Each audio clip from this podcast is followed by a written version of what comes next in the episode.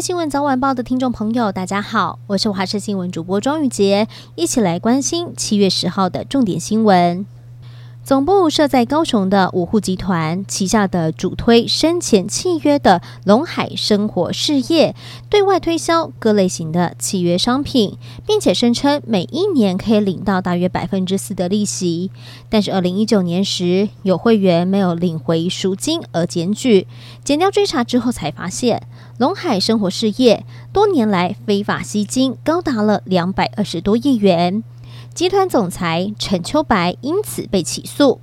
而在今年五月一审判刑十年六个月。然而事发之后，集团仍然持续的行销，检调再度的发动了全台搜索，发现又有一万多人受骗。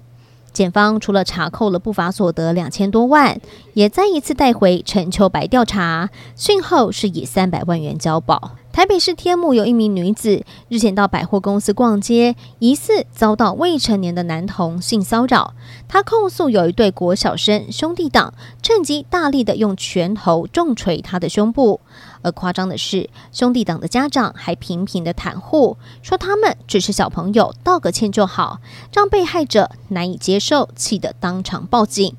不过，因为对方是十二岁以下的孩童，刑法没有办法法办，只能够由社政单位来辅导。而目前女子是已经打算要提起民事诉讼。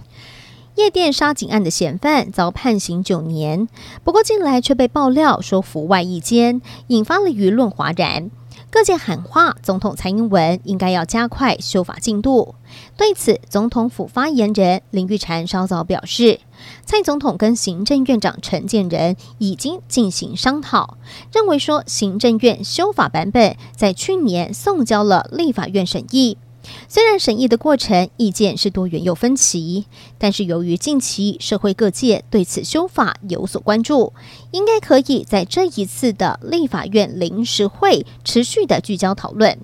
林玉婵强调，蔡总统也期盼朝野党团理性充分的讨论，达成共识之后，审慎完成立法程序。国际焦点，国人喜欢去日本，而大阪的黑门市场临近景点道顿堀，十分钟路程，是当地知名的海鲜批发市场，有不少的外国观光客会到这里打打牙祭、尝尝鲜。不过最近却有日本媒体报道了，说黑门市场的海鲜售价几乎喊到了一般超市的两三倍，像是一只虾子就要大约台币五百五十元，帝王蟹脚要三万日币，相当于台币六千六百元。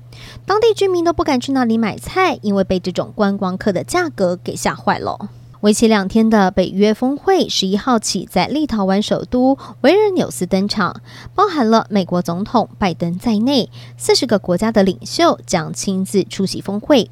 而日本、南韩、纽西兰和澳洲会以印太四国伙伴身份应邀出席，因为峰会的地点距离俄罗斯和白俄罗斯非常的近。北约成员国调度了大约一千名的军人，加强维安，并且在当地部署了先进的武器。立陶宛首都维尔纽斯可说是固若金汤，而且北约空军在峰会开始之前加紧军演，就是要确保领空的安全。